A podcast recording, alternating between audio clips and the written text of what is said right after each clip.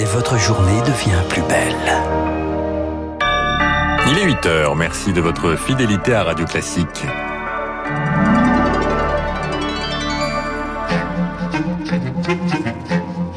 8h, 9h, la matinale de Radio Classique avec Augustin Lefebvre. Les titres du journal L'Amérique crie vengeance. Au moins 100 morts dans le double attentat suicide de Kaboul, 72 civils, 13 soldats américains. Joe Biden promet cette nuit de pourchasser et de faire payer les auteurs de cette attaque.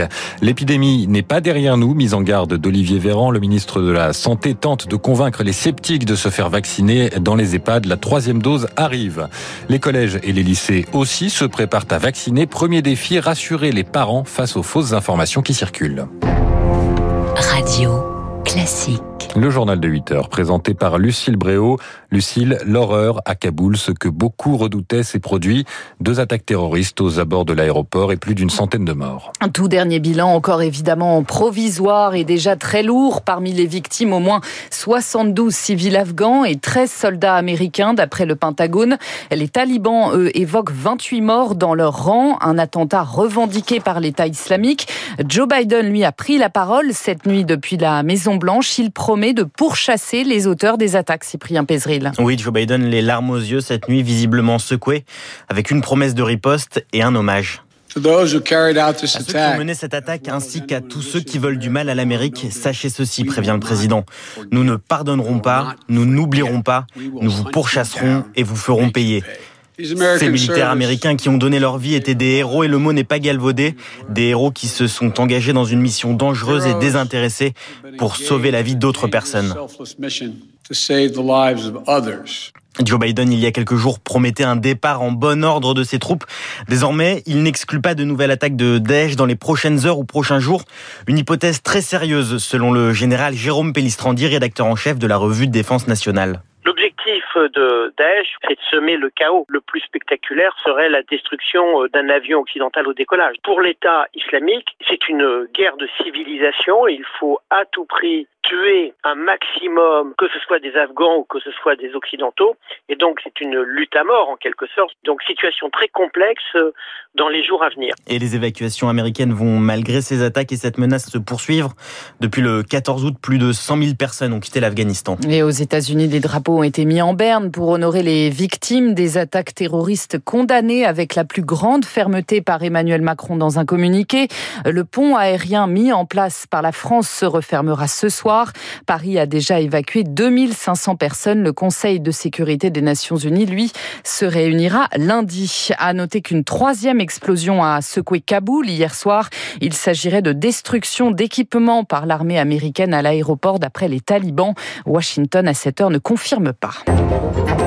Radio Classique, le journal, Lucille Bréau. Le doute sur la vaccination tue, Lucille, c'est le message très ferme d'Olivier Véran hier soir. Un point de rentrée pour le ministre de la Santé. Le retard pris dans la vaccination aux Antilles aura tué et tue encore, a-t-il déploré.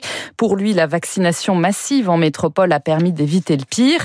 Les résidents des EHPAD, eux, pourront recevoir une troisième dose à partir du 13 septembre. Pour Florence Arnez-Momé, la déléguée générale du CINERPA, le syndicat national des maisons de retraite privées, il faut aller vite. Le circuit de la vaccination est très bien huilé et rodé en EHPAD, hein, déjà parce que nous avons eu à faire les vaccinations première et deuxième dose. Bien sûr qu'il y a des tensions de personnel, mais l'assurance maladie a mis en place tout un dispositif de financement d'intervenants extérieurs pour venir vacciner. Ce qui nous inquiète, c'est beaucoup plus le délai. Ce que nous voulons, c'est commencer le plus vite possible. C'est les pharmacies qui approvisionneront euh, les EHPAD. Donc, euh, c'est évidemment ce que nous allons demander au ministère rapidement. Euh, quand est-ce qu'on peut commencer à passer les commandes pour être livrées à partir du 13 septembre. Des propos recueillis par Rémi Pfister. Les plus de 65 ans, eux, pourront prendre rendez-vous à partir de 1er septembre, mercredi prochain, pour leur rappel. Avec le variant Delta plus contagieux, les plus fragiles ont besoin d'un boost d'anticorps, selon la Haute Autorité de Santé. D'autant que le vaccin perd en efficacité face à ce variant Delta. C'est ce que nous apprend une étude américaine. Les produits de Pfizer et Moderna ne sont efficaces qu'à 66% contre ce mutant. Cela signifie que vous pouvez être vacciné et tout de même positif et donc transmettre le virus. Mais ces vaccins restent notre meilleur atout, Rémi Pister. Le vaccin perd d'abord de son efficacité dans le temps. Chez les personnes qui ont reçu l'injection il y a 8 mois, les anticorps disparaissent petit à petit.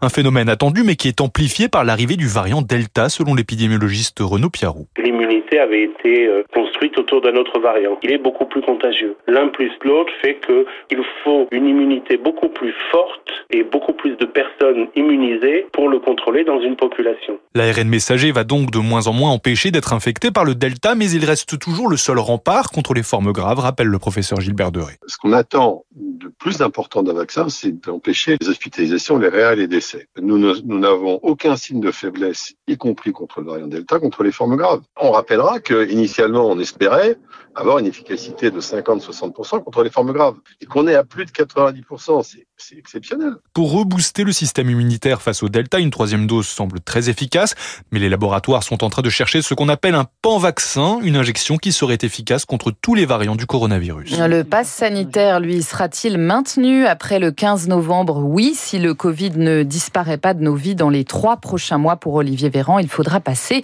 par la Loire. Et dans les collèges et lycées aussi, on se prépare à vacciner. 57% des 12-17 ans ont reçu au moins une dose. Dès la rentrée, des centres éphémères vont voir le jour, près et dans certains établissements, pour permettre à ceux qui le souhaitent de se faire vacciner. Mais pas question de forcer les enfants. Le volontariat reste la règle avec accord des parents. Mais pourtant, énormément de fausses nouvelles circulent en ce moment sur le sujet, Juliette Pietraszewski. À quelques jours de la rentrée, c'est l'incertitude qui prime pour Magali Hiché. Dans quelles conditions euh, ça va être mis en place? Qui va surveiller? Si la vaccination des élèves de plus de 12 ans à l'école n'est pas obligatoire, cette mère de deux enfants scolarisés dans le secondaire s'interroge surtout sur l'autorisation parentale. Qui va donner son accord? Apparemment, il y aurait besoin que d'un parent. On sait très bien que les parents peuvent avoir une distension là-dessus. Les autorisations à remplir seront transmises aux parents à la rentrée et sans accord parental, il sera interdit de vacciner les enfants. Mais en cas de désaccord entre les deux parents, c'est en pratique celui défini comme l'autorité parentale dans les papiers d'inscription scolaire qui devrait trancher, explique la FCPE. Sauf que d'un point de vue légal, l'autorité parentale est en règle générale partagée, rappelle l'organisme. Les parents d'élèves s'inquiètent donc de conflits intrafamiliaux. Enfin, des vaccinodromes mobiles avec du personnel soignant seront ensuite mis en place dans les écoles, mais des déplacements dans des centres de vaccination pourront également avoir lieu. Les précisions de Juliette Pietraszewski. La primaire de la droite s'étoffe après le député des Alpes-Maritimes Éric Ciotti. Hier matin, c'est au tour de Michel Barnier d'officialiser sa candidature sur TF1 hier soir et dans le Figaro ce matin. Laurent Vauquier, en revanche, renonce à se présenter. Le moment n'est pas venu pour lui. 8h07 sur Radio Classique, c'est le dernier week-end des vacances qui commence peut être l'occasion d'une visite guidée. Les guides interprètes parisiens ont particulièrement besoin de soutien. Crise sanitaire oblige. 40% tablent sur un chiffre d'affaires nul cet été, d'après la Fédération nationale des guides interprètes.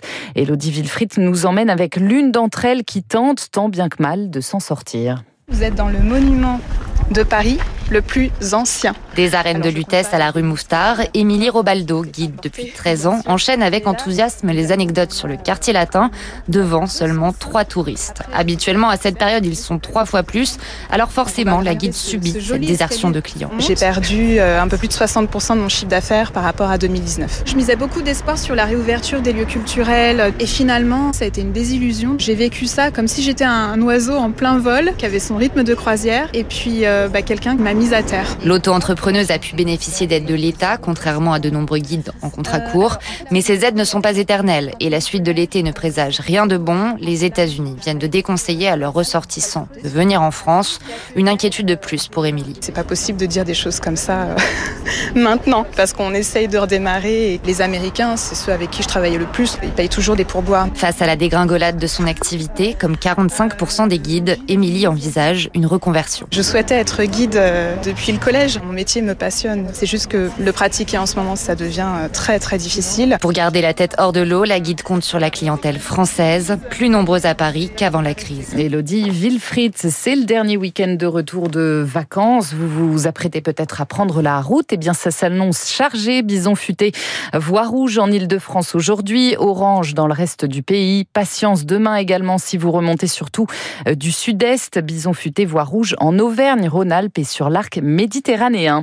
Et puis c'est une petite révolution pour Venise. La cité des Doges va rendre l'accès à son centre-ville payant pour les touristes dès l'été prochain en 2022. Donc entre 3 et 10 euros selon la saison, il faudra aussi réserver un créneau de visite. La ville qui est confrontée au problème du tourisme de masse et qui cherche des solutions. Merci Lucille, vous revenez à 8h30 pour le rappel des titres. Il est 8h10 sur Radio Classique. Tout de suite l'édito politique.